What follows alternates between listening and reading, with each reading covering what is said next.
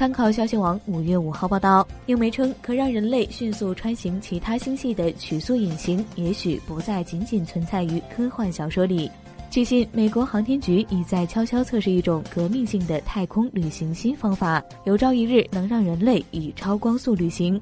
研究人员说，这种新引擎可在短短四小时内将乘客和设备送上月球。现在前往半人马座阿尔法星需要数万年，而新引擎可将时间缩短为一百年。这种系统基于电磁驱动，却在无需火箭燃料的情况下把电能转化为推力。NASA 成功的在高空中进行了电磁驱动试验，这是历史上第一次成功的实验。